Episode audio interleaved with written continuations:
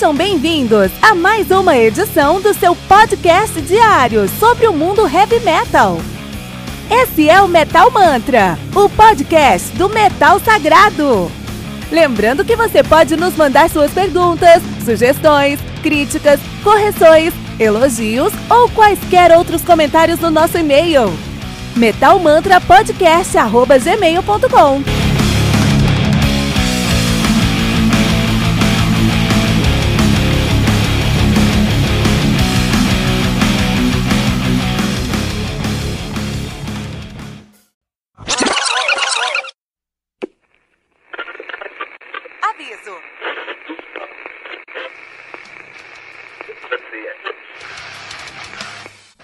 começar, avisamos que todo o conteúdo do Metal Mantra é Creative Commons. Por isso, músicas, links e podcasts citados nesse programa estão na descrição desse episódio. E caso você ouça algum barulho estranho durante esse episódio, não se assuste. Isso acontece porque eu estou gravando esse programa na rua. Só mais uma mágica que o Encore FM fez acontecer.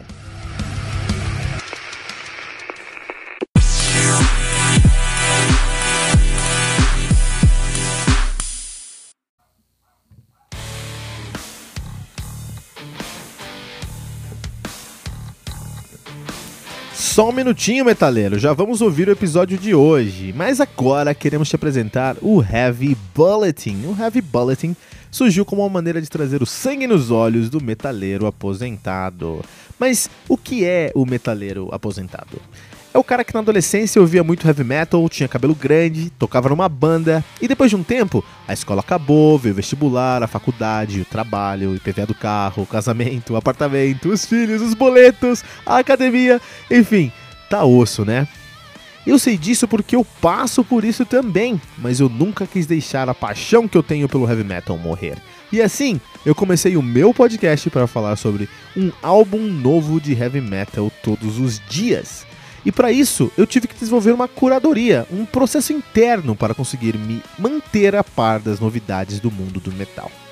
E com esse processo eu lancei 300 episódios entre janeiro e abril de 2019. Vou repetir isso, tá? 300 episódios em 4 meses. A maioria dos podcasts de heavy metal não chegou no episódio 200 ainda, com um ou dois anos de atividade. E isso só foi possível por conta do meu processo interno de curadoria. E é essa curadoria que eu acredito que é o modelo de monetização que eu sempre busquei. É uma forma de entregar muito mais para o meu ouvinte do que eu estou pedindo em retorno. Porque eu sei que contribuir com o Metal Mantra representa um sacrifício e um voto de confiança. E a minha resposta para essa paixão do meu ouvinte é o Heavy Bulletin, o seu guia definitivo para o mundo do heavy metal. O Heavy Bulletin é uma newsletter semanal que você vai receber no seu WhatsApp com quatro colunas. Uma coluna de lançamentos, com nove álbuns que saíram naquela semana, ou naquele mês, quando a semana estiver fraca de lançamento. Uma coluna de aniversário, com três álbuns que estão fazendo aniversário naquela semana. Uma coluna de garimpo, com três discos que são uma sugestão do Metal, do metal Mantra sempre fugindo do óbvio, e uma coluna especial, que conta com uma lista de seis discos, por exemplo, Power Metal canadense, Death Metal da Flórida ou Death and Roll americano. Todas essas sugestões vêm com uma capa, um texto descritivo e o link para o Spotify. Estamos falando de 21 discos que você pode ouvir todas as semanas, com selo de curadoria do Metal Mantra. E quanto é que isso vai custar? R$ 9,90 por mês. Isso mesmo, pouco mais de 10 centavos por disco. Esse é o modelo de se entregar muito mais do que estamos pedindo em retorno. 84 discos por mês por uma assinatura de R$ 9,90. E ainda mais que isso, nós não queremos que você dê nenhum pulo no escuro. Se você acessar agora o nosso projeto de financiamento coletivo no colabora.ai, você já pode conferir a nossa primeira edição aberta para todos. Essa edição tem todas as colunas e o cuidado que você vai encontrar em todas as próximas edições. Por isso, acesse agora mesmo o colabora.ai barra metalmantra e conheça o Heavy Bulletin, o seu guia definitivo para o mundo do heavy metal.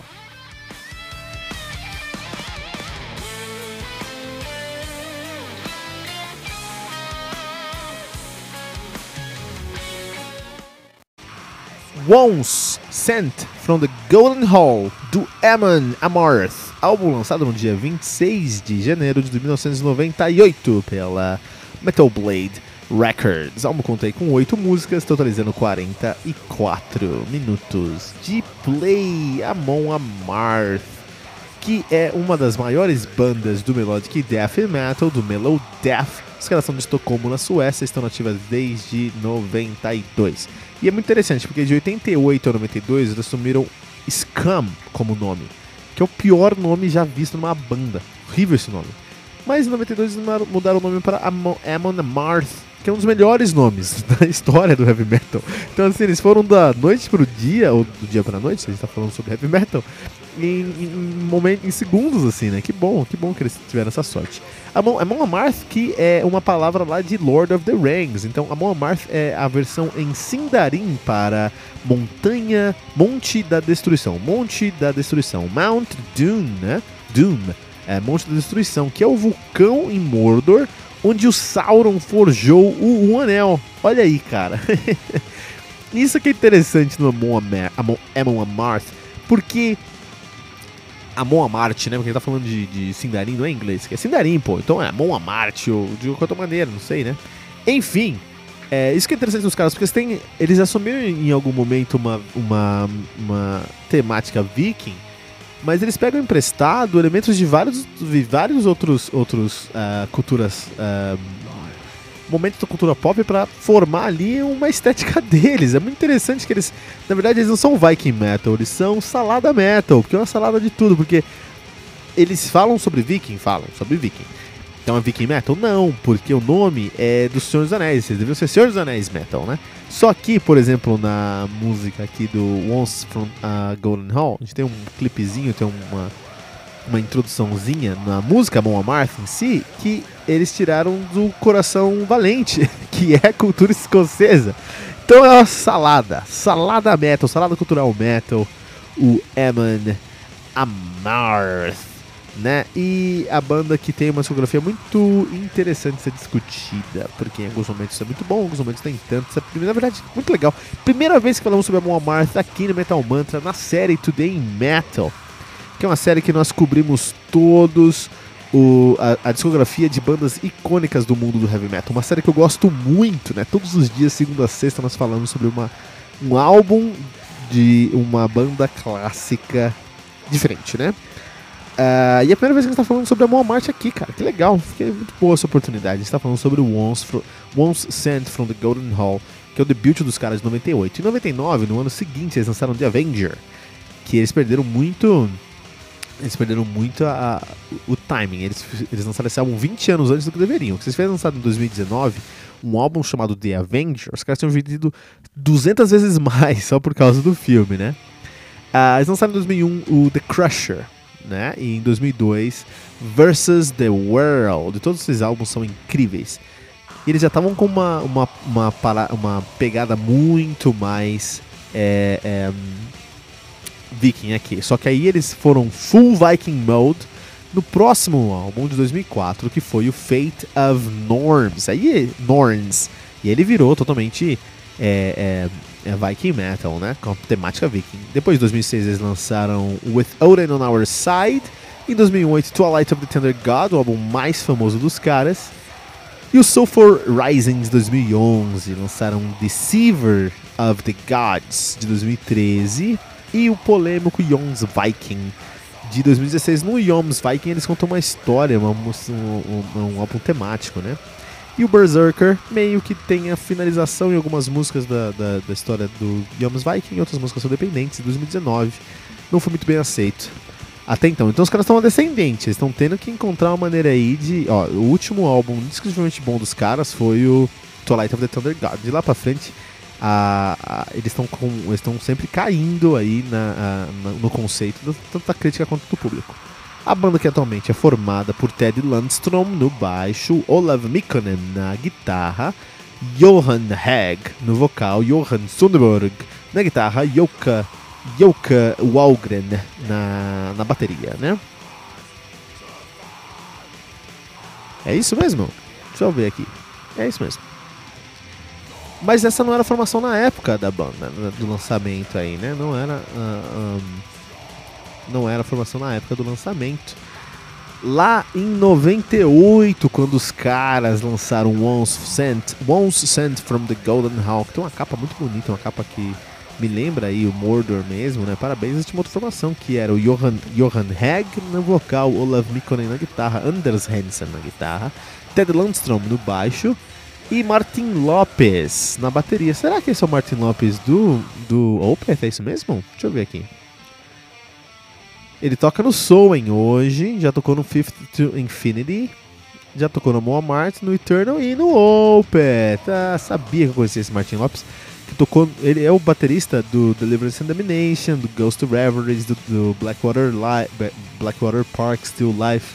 Muito bom, hein? Muito bom, hein? O cara saiu lá do Amon Amart pra escrever uns maiores clássicos. Só que ele tocou no, no My Arms, Your Hers, uh, Still Life, Blackwater Park, Deliverance, cara. E depois o Domination, cara. Muito bom, cara. E Ghost Reveries depois. Muito bom, parabéns. E hoje ele toca no Soen, olha aí. Muito bom, legal. Soen que é que lançou o melhor álbum do ano até então, né? Isso aí, muito bom, legal. E esse aqui é o primeiro álbum do Walmart. Então, em muitos aspectos, esse álbum aqui, o One Cent from the Golden Hall, tem muito valor em trazer, criar uma estética que os caras continuaram é, valorizando com os anos, né? É mais uma vez, a gente não tá falando sobre Viking Metal, a gente tá falando sobre salada metal, que eles fizeram a salada de todas as sonoridades aqui, né? E o, o, o One Cent from the Golden Hall é parte disso. O One Cent from the Golden Hall traz é, elementos de vários, uh, vários, vários produtos culturais. Mas o que eu mais gosto no One Stand from the Golden Hall são é, a estética dos riffs do Amon Amar. Essa estética se tornou caricata em Twilight from the, Twilight from the, uh, uh, Twilight from the uh, Thunder God. Eu pegar o nome do álbum aqui. Essa estética se tornou caricata em outros álbuns, como por exemplo uh, Twilight of the Thunder God, ou With Odin on Our Side, ou até mesmo Deceiver of the Gods. Mas aqui ela só era original, porque ninguém tinha feito, eles faziam. Então o que aconteceu? Eles pegam elementos do Blind Guardian, que é aquela. Isso, o Blind Guardian pega isso também. Eles pegam elementos do Blind Guardian, que é trazer um Power Charge paletado. Só que o, o, o Blind Guardian ele paleta com Palm Muting. Então você tem uma metralhadora abafada ali, no, no Blind Guardian, fazendo a cama para os ifs.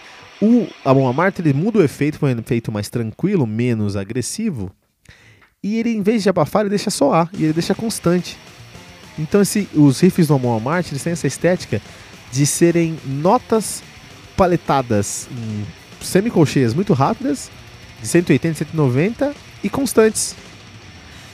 E isso traz uma identidade para o som do Amon Amart única que eles foram só aprimorando com os anos, até hoje é assim, hoje mudou um pouquinho, mas até hoje é assim. E combinou em, por exemplo, uh, uh, Twilight of the Thunder God, eles criaram escola nessa sonoridade. Se alguém faz um riff nessa pegada agora, tá, essa pessoa tá eh, se inspirando em Amon Marth. E os caras criaram isso e já estavam presentes lá no primeiro álbum do dos caras, One Cent for the Golden Hall. Tem muitos benefícios, que é você trazer uma identidade e uma personalidade de primeira. Só os caras fazem, faziam aqui nessa época, você, bom, outros caras faziam, mas não dessa maneira, e você tem uma sonoridade única pro Amon Amarth. Por outro lado, você perde aí, porque o baixo não dá pra escutar. Você perdeu o baixo na sua música. Você não tem baixo na sua música. A bateria acaba tendo uma, uma, uma posição é, mais importante, porque se você. É, o, o, a, a semicolcheia de 180 que o cara tá fazendo no, no riff só tem relevância se o seu bumbo dá uma referência do que é uma semicolcheia em 190. E os caras estão dando essa referência aqui também, né? Então, mas Martin Lopes, ele faz isso de olho fechado. Martin Lopes é um dos melhores bateristas do metal extremo aí, né? E não só no Mal Martin no Opeth também. E no Soul hoje em dia também, né? Mas é isso aí. One Cent from the Golden Hall já tinha ali muito do que ia acontecer no Martin no resto da sua carreira. Tinha um embrião da sua sonoridade, da sua identidade musical. E é um álbum muito feliz, muito bem recebido. Um dos melhores álbuns do Melodic Death Metal de 1998, One Cent from the Golden Hall, do Amon Amarty.